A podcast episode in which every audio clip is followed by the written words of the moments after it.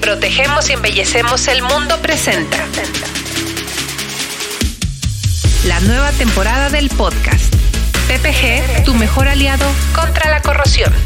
En este podcast recuperaremos los aprendizajes de cientos de proyectos en los que tendremos la introspección del equipo de servicio técnico de PPG con más de 90 años de experiencia combinada. Equipo que está comandado por el ingeniero Gerardo Cedillo, experto en corrosión, certificado por NACE International. Tenemos en cada capítulo una mirada única de todas las aristas en los procesos y tipos diferentes de recubrimientos. PPG, tu mejor aliado contra la corrosión. Bienvenidos. Hola, ¿qué tal? Bienvenidos a un episodio más de nuestra serie de podcast. El día de hoy desarrollaremos el tema de infraestructura. El día de hoy nos acompaña el ingeniero Rubén Vega, quien es el líder del segmento de infraestructura para PPG a nivel nacional. Con él veremos los aspectos de los proyectos del segmento de infraestructura. Aquellos proyectos en los cuales interviene PPG y cuál es su aportación hacia estos proyectos de desarrollo a nivel nacional. Gracias por acompañarnos, Rubén. Muchas gracias, Gerardo, por, por la invitación. La verdad es que te diría que este podcast uh, forma parte de, de, mis podcasts de cabecera que escucho frecuentemente en mi, en mi plataforma este, habitual de, de, este podcast. Muy contento de encontrarme eh, en este episodio contigo para poder platicar de su tema tan interesante como lo es la infraestructura en el país, en nuestro país. Entrando en tema, Rubén, ¿Cómo definimos y caracterizamos al segmento de infraestructura hoy en nuestro país? Mira, claro, realmente si nosotros buscamos la definición de infraestructura en diccionario, porque asociamos a la Real Academia Española y buscamos qué es infraestructura, nos encontraremos definiciones eh, en las que se indica que pues, es el conjunto de elementos que permiten que funcione un país, una ciudad o una organización. Realmente eh, si nosotros pensamos en la infraestructura, es hablar de un campo semántico muy amplio en nuestro día a día, por ejemplo, para que nosotros podamos eh, disfrutar de todos los beneficios de la vida moderna, tener agua para bañarnos, tener combustible para nuestro vehículo, eh, carreteras por las cuales transitar, formas en las cuales transportarnos y comunicarnos, requiere de una infraestructura bastante amplia, de manera que la infraestructura pues va a, incluir desde redes carreteras, redes ferroviarias, aeropuertos, eh, puertos marítimos, eh, redes de telecomunicaciones uh, y también infraestructura social, en donde el impacto tal vez eh, directo hacia la economía no es muy evidente, sin embargo, hacia el bienestar social es importante, como lo pueden ser hospitales, escuelas, parques, centros de diversiones. Todo eso realmente engloba lo que es infraestructura desde la definición general de la palabra. Sin embargo, al ser un, un campo semántico tan amplio, querer tener un enfoque muy puntual en cada uno de los proyectos de infraestructura, lo que PPG ha hecho es eh, dividir todavía un poquito más la infraestructura de tal manera que hoy eh, en PPG a nivel global y en México también encontramos los segmentos de oil and gas, por ejemplo, que aquí tienen todos los proyectos que tienen que ver con hidrocarburos, el segmento energético y segmento minero, que como su nombre lo dice, van a atender todos los proyectos que tienen que ver con la generación, transmisión y distribución de energía eléctrica, así como la extracción y explotación de los recursos mineros que tenemos en el país. Uh, y adicionalmente todo lo que tiene que ver con redes carreteras, eh, la participación que tiene FPG es a través del segmento de tráfico, con señalización horizontal particularmente. Una vez que quitamos todos estos segmentos, lo que queda en buena medida son eh, redes de transporte como lo son los aeropuertos, eh, redes ferroviarias y también toda la infraestructura que permite eh, el que tengamos nosotros agua potable saneamiento. y justamente son estos dos segmentos los que se encuentran dentro de la infraestructura, lo que es agua y tratamiento de agua y todos los usos eh, de estructuras metálicas convencionales en diferentes proyectos de transporte eh, y logísticos, ¿no? Llámese eh, aeropuertos, terminales ferroviarias, eh, centrales eh, de data, data centers, a naves industriales, todo esto realmente cae dentro del segmento de infraestructura hoy, hoy en México. Una vez que hemos definido eh, en sí cuál es el segmento de infraestructura, qué temas abarcaría el segmento de infraestructura, ¿nos puedes decir, Rubén, cuáles serían las principales características que debe de reunir un proyecto de infraestructura? Eh, claro, claro. Mira, eh, todo proyecto de infraestructura, tanto los que comentamos eh, brevemente que caen dentro de la visión que tiene PPG de infraestructura, como los que caen dentro de oil gas, energía, energía u otros más, pasan por varias etapas. La primera de ellas es un análisis de factibilidad y planeación en la cual el inversionista o el owner del proyecto determina si es factible realizar la inversión en un proyecto de infraestructura, si se va a tener el impacto que se busca. En caso de que esta primera etapa sea pasada, eh, se avanza hacia etapas de ingeniería eh, básica, ingeniería de detalle. Enseguida se asigna normalmente a una firma de ingeniería, procura y construcción que tiene la capacidad de llevar a buen puerto proyecto, el proyecto de infraestructura que se está planteando. Esta firma de ingeniería, procura y construcción típicamente lo que hace enseguida es subcontratar los diferentes alcances del proyecto a diferentes empresas especialistas en cada uno de los eh, rubros importantes para el proyecto y finalmente se avanza hacia una etapa de ejecución o de construcción del proyecto. Una vez eh, que el proyecto eh, ha sido construido y a través de cada una de sus etapas, el financiamiento tiene que estar presente. Normalmente el financiamiento pues, puede ser a partir de la parte pública eh, llámese gobierno, o de la parte privada. Eh, una vez que se concluye la construcción, comienza una fase de explotación o de operación de la infraestructura eh, y durante el tiempo de vida de la infraestructura, pues se requerirá un mantenimiento, regulación y control de, de la infraestructura. Muy bien, Rubén. Entendiendo entonces que este tipo de proyectos para el segmento de infraestructura implican o nos llevan principalmente a fomentar el desarrollo de un país.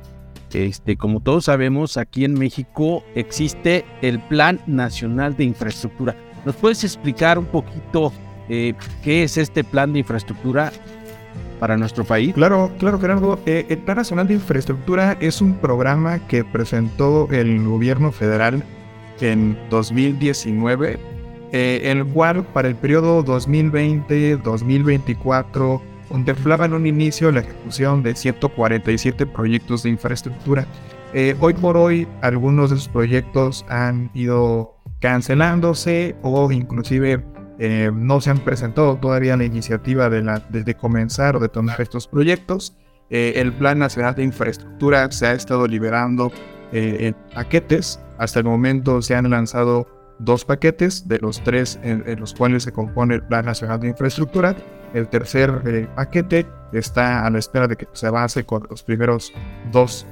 Este plan nacional eh, de infraestructura, la forma en la que eh, prevé utilizar la, inversión que se está planteando para estos proyectos es en un 41% hacia proyectos de transporte y logísticos, principalmente lo que tiene que ver con redes carreteras, aeropuertos y redes ferroviarias en un 41% al segmento energético, muy particularmente a lo que tiene que ver con hidrocarburos, y finalmente un 0.4% se está planteando hacia proyectos eh, de agua y de medio ambiente.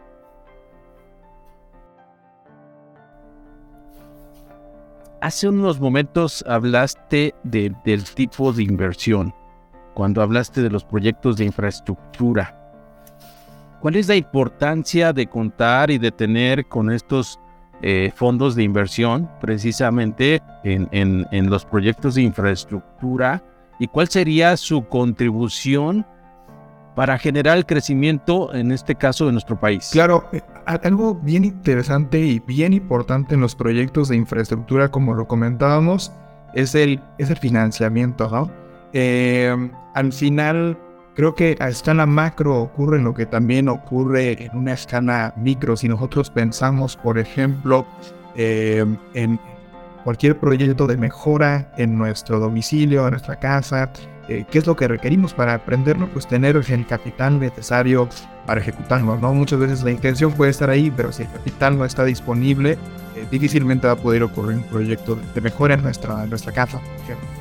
En el caso de los proyectos de infraestructura en México y en cualquier país, el financiamiento es clave. Como comentamos, este financiamiento puede venir eh, ya sea de la parte pública, del gobierno, en México por ejemplo, o de la parte privada.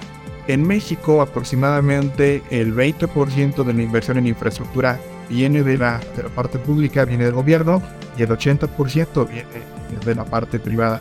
Los fondos de inversión, justamente que comentas Gerardo, es una forma en la cual em, pequeños y medianos inversionistas pueden participar en proyectos de infraestructura eh, del país. Nosotros mismos lo podemos hacer al, eh, entrar en esos fondos de inversión que básicamente son, poniéndolo en términos muy coloquiales, una cooperacha, un punto eh, grande de personas, estamos pequeños, medianos inversionistas, junto a su capital, eh, se le asigna a un profesional que lo invierte en diferentes mecanismos o diferentes instrumentos de inversión para generar un rendimiento a las personas que están invirtiendo en este fondo de inversión.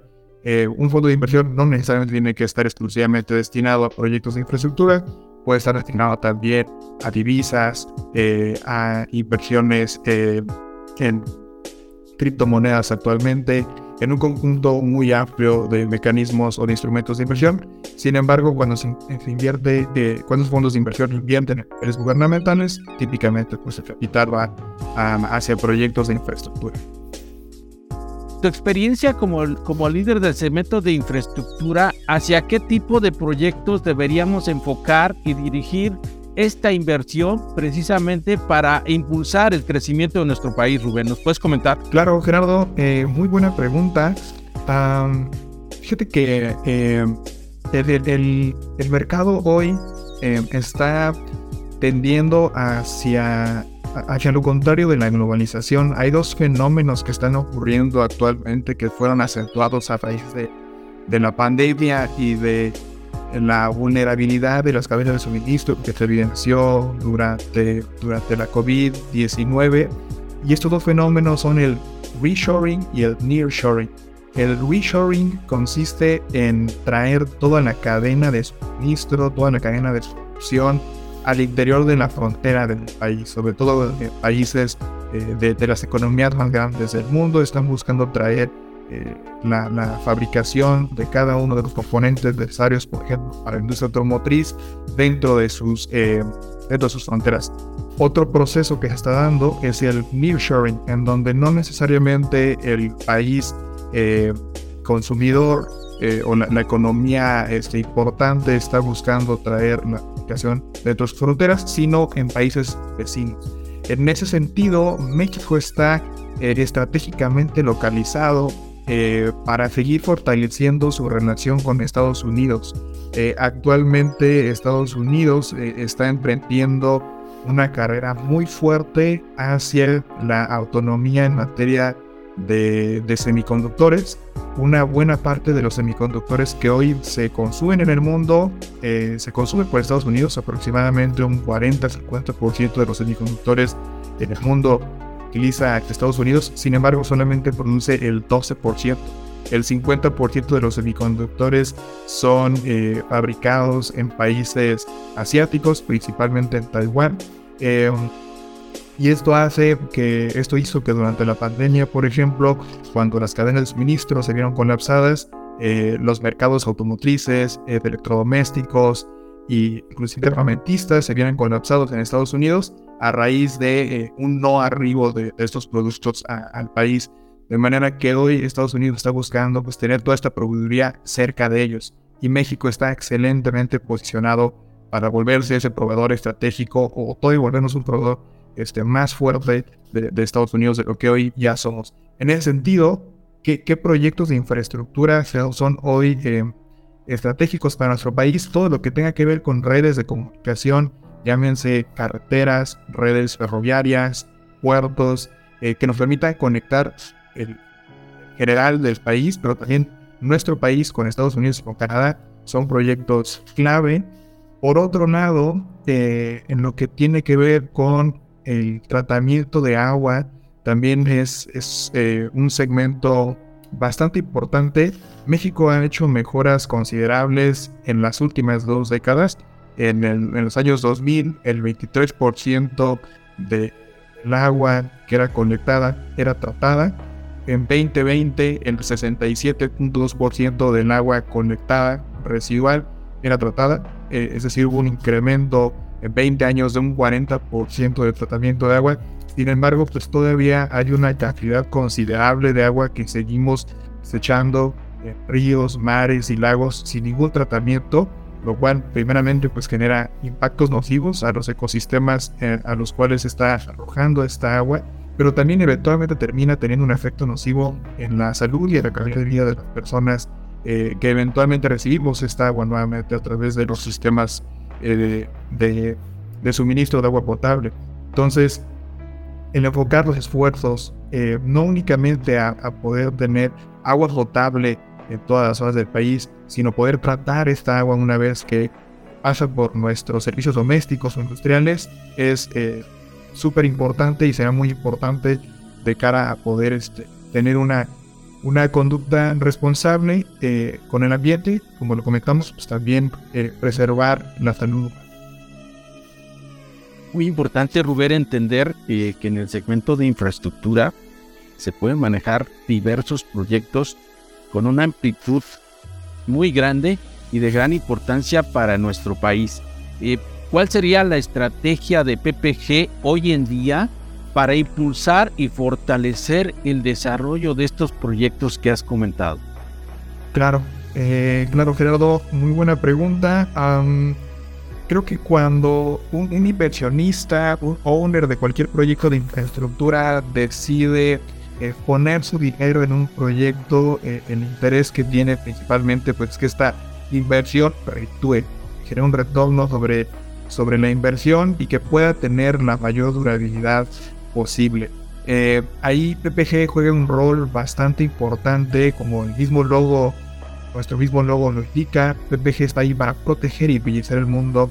En lo que toca proteger los recubrimientos de PPG eh, están certificados de acuerdo a los estándares más relevantes eh, en cuanto a la protección contra la corrosión de sustratos metálicos, como lo es ISO 12944, y a través de la implementación correcta de, recubrimientos de protección anticorrosiva se puede extender el tiempo de vida de, los activos de, nuestros clientes, llámese un data center, una nave industrial, un aeropuerto eh, o una terminal eh, ferroviaria.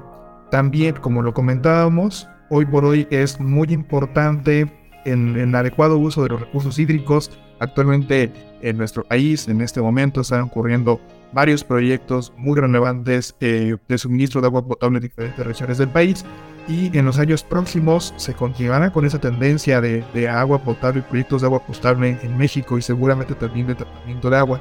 En ese sentido, hoy PPG está eh, robusteciendo su oferta tecnológica en recubrimientos para este tipo de proyectos al incorporar epóxicos, poliuretanos y poliureas 100% eh, sólidos que están certificados a los estándares relevantes para el segmento de agua y el tratamiento de agua que permiten asegurar eh, la, la, estabilidad y la, durabilidad de infraestructura como lo son plantas potabilizadoras, plantas de tratamiento de aguas residuales, acueductos y otros más que pueden llegar a estar en contacto con la red de suministro y saneamiento de agua.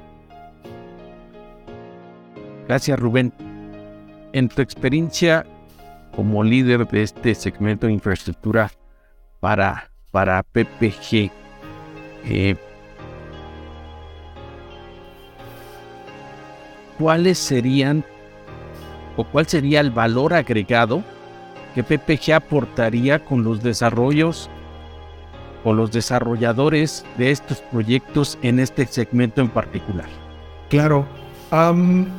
comentábamos hace un momento, Gerardo, eh, diferentes, las diferentes etapas que, que están presentes en un proyecto de infraestructura y mencionábamos que antes de que llegue a una etapa de construcción, el proyecto pasa por una etapa de ingeniería, de, ingeniería básica, ingeniería de detalle, eh, en donde mucha de, la, de las especificaciones del proyecto final eh, se, determinan, ¿no? En función de las necesidades que se puedan tener, ya sea porque la infraestructura se va a encontrar eh, sujeta a cierto uso químico, a zonas en donde probablemente encontramos una alta humedad de salinidad y entonces se va a requerir eh, una protección más especializada que lo que se pudiera tener, no sé, si nos encontramos en zonas como el Bajío o centro del país. Entonces, justamente ahí es el valor agregado que PPG puede ofrecer no solamente a nuestros aplicadores y, owners finales, sino a toda la cadena que está eh, involucrada en la ejecución de un proyecto de infraestructura. Tenemos hoy un departamento de ingeniería y de especificación que colaboran y va de la mano con firmas de ingeniería para asegurar que los sistemas de protección anticorrosiva que se escogen eh, en los diferentes proyectos de infraestructura sean los adecuados y justamente como lo comentamos previamente se pueda extender al máximo eh, la vida de este activo y asegurar que la inversión eh, que se ejecuta pues tiene el efecto deseado en el bienestar de, de la sociedad y también eh, en el retorno de inversión de la persona o del owner que está ejecutando el proyecto.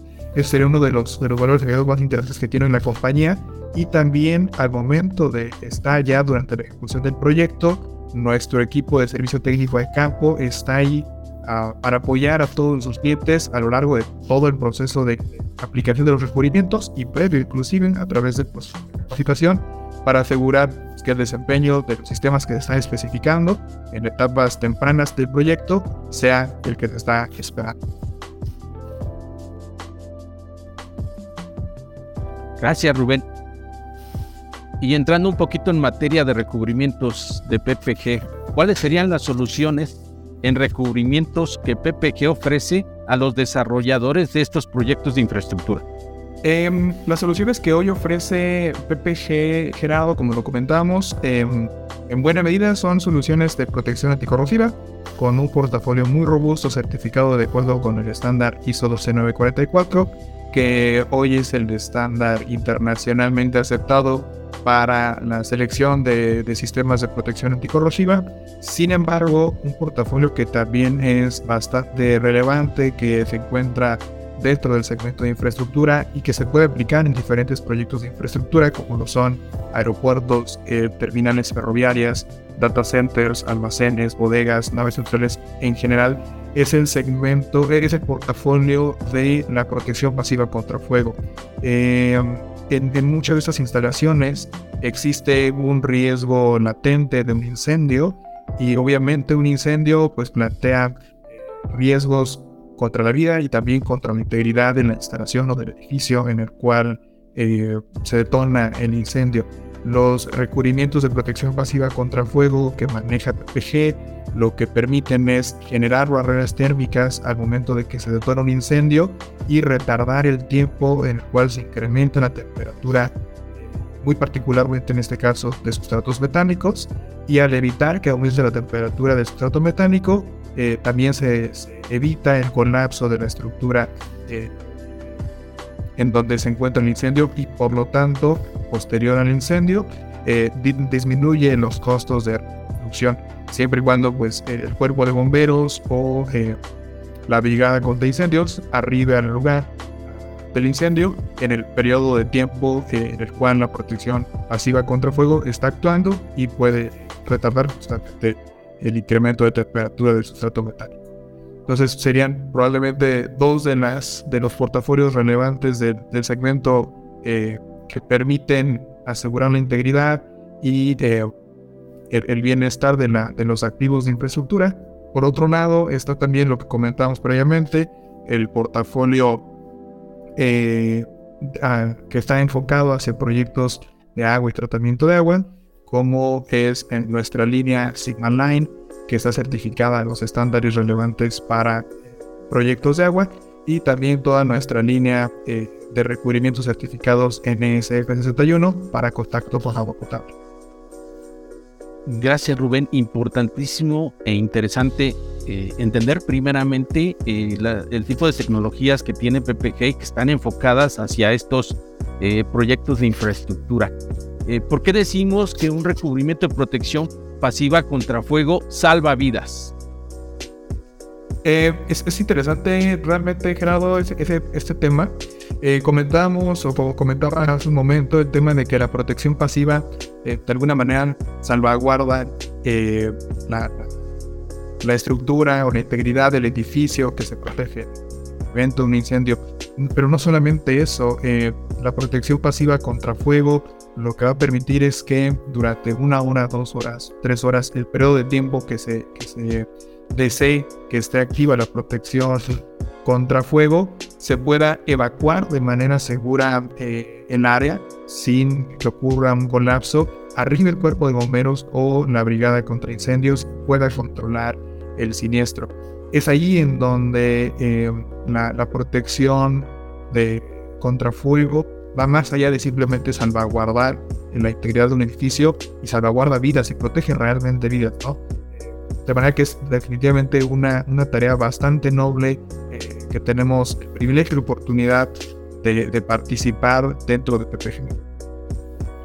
Retomando el tema de los proyectos de carácter hídrico, eh, mencionaste algunas tecnologías que también eh, tiene PPG en su portafolio global. ¿Qué características o qué normatividad debe cumplir este tipo de recubrimientos? Claro, mencionábamos ya una quizá de las más relevantes, eh, Gerardo, es NSF 61. NSF 61 o ANSI 61 es el estándar eh, general no solamente para recubrimientos, sino para todos los materiales que puedan llegar a estar en contacto con agua potable o con químicos que se utilicen para potabilizar el, agua. El NSF 61 lo que busca y lo que eh, determina es que justamente todos esos materiales que van a estar en contacto con agua potable no liberen contaminantes o agentes extraños que puedan generar un daño a la salud, dado que esta agua pues, es, agua potable. ¿no? Em, dentro del portafolio, PPG cuenta con diferentes productos que están certificados eh, de acuerdo con ese estándar, como lo es Amerlock 2, Novagar 840 eh, y SigmaGAP CSF 585. Otro estándar que nos encontramos frecuentemente en proyectos eh, de agua es AWWA C222. Este estándar en particular eh, hace alusión al uso de recubrimientos poliuretanos aromáticos para contacto con agua, no necesariamente con agua potable, puede ser agua en general, ya sea agua dulce, agua tratada. Em, y eh, como comentamos, está exclusivamente dedicado a eh, recubrimiento tipo poliuretano aromático. Este estándar sí es exclusivamente para varias tecnologías. AWWA C210 es un estándar eh, exclusivamente enfocado a recubrimientos de tipo epóxico. Y finalmente NSF 600 es em, un estándar bastante reciente, de hecho comenzó a entrar en vigor en este año, el primero de enero del 2023, el cual forma parte de la familia de estándares de NSF, no sustituye a NSF 61 que comentamos en un principio, sin embargo, sí acota un poco más eh, los recubrimientos que se pueden utilizar para contacto con, con agua potable al reducir significativamente la cantidad de algunos solventes, son el sileno o el tolueno, que pueden estar presentes en los recubrimientos que llegan a estar en contacto con agua potable. En ese sentido, prácticamente los recubrimientos que pasarían en SF600 o en buena medida son recubrimientos 100% sólidos, como eh, en el caso de PPG, como Novagar 840, eh, tienen esta característica, o Simagar eh, CSF 585 eh, tienen esta característica de ser productos 100% sólidos, no tienen eh, compuestos orgánicos volátiles que se liberen hacia, hacia el ambiente durante la aplicación o posterior a la aplicación. Interesante, Rubén. Eh, definitivamente entender y saber con las tecnologías con las que cuenta PPG hoy en día y que pueden satisfacer los requerimientos y necesidades de estos proyectos de infraestructura eh, finalmente, eh, dentro de tu, de tu experiencia y em, dentro del, del manejo de, de, estos grandes proyectos de, infraestructura, ¿cuál ha sido el, más el, reto más grande al cual te has enfrentado? Ah, fíjate que es una pregunta interesante, Gerardo. La, verdad es que como, como lo hemos comentado eh, en estos últimos minutos, eh, el equipo de PPG y las tecnologías que ofrece hoy PPG al mercado globalmente y en México es muy robusto. Creo que los, mayores retos que nos encontramos no están a nivel de tecnologías, muchas veces están a, nivel de la, de la comunicación. En los proyectos de, infraestructura eh, están presentes un número de jugadores impresionante, desde el eh, quien está financiando el proyecto, la firma de ingeniería que realiza la ingeniería básica, detalle del proyecto, eh, la firma de ingeniería, procura y construcción que gestiona todo el proyecto, los talleres que puede ser que, por ejemplo, estén fabricando la estructura metálica, hasta el aplicador que está eh, realizando la, aplicación, valga la redundancia, de nuestros productos. De manera que muchas veces en esos proyectos nos toca eh, tener conversaciones, reuniones con diferentes personas, diferentes jugadores que están en el mismo proyecto, pero viéndolo desde un ángulo y desde una perspectiva diferente. Entonces el reto muchas veces se vuelve en eh, ajustar tu discurso, el tener esta empatía con la persona con la que estás hablando, de tal manera que lo que estás comunicando sea entendible y sea sobre todo de provecho y de valor para la persona con la cual estás interactuando y que está involucrada en este proyecto de infraestructura. Creo que ese es uno de los principales retos que, que personalmente me he enfrentado al estar al frente del segmento de infraestructura y en general tiempo dentro de PPG, pero que afortunadamente pues ha sido algo eh, que con el apoyo de todo el equipo eh, ha salido avante y creo que hoy PPG es uno de sus mayores uh, puntos fuertes, la capacidad que tenemos justamente de, adaptarnos y de comunicar de manera pertinente a todas las personas involucradas en proyectos de, de infraestructura de, de manera adecuada, siempre con la intención de generar valor y de hacer más. Muchas gracias Rubén por toda la aportación que has tenido el día de hoy para el desarrollo de este podcast de segmento de infraestructura. ¿Dónde te podemos localizar? Gracias Gerardo. Mira, me puedes localizar en LinkedIn como Rubén Vega o en mi correo corporativo como rubenvega.ppg.com. Eh, si gustan mandarme un mensaje por LinkedIn o si gustan mandarme también un correo. Con mucho gusto estaré a la espera de ello para, para responder y pues nos vemos en un siguiente episodio. Muchas gracias. Gracias Rubén y hacemos la atenta invitación a todo nuestro foro y a toda la comunidad CPG para que nos siga en nuestro siguiente episodio del capítulo de podcast de infraestructura, haciéndoles esta atenta invitación para que continúen con nosotros. Nos vemos en nuestro siguiente capítulo. PPG. Protegemos y embellecemos el mundo presenta. La nueva temporada del podcast. PPG, tu mejor aliado contra la corrosión.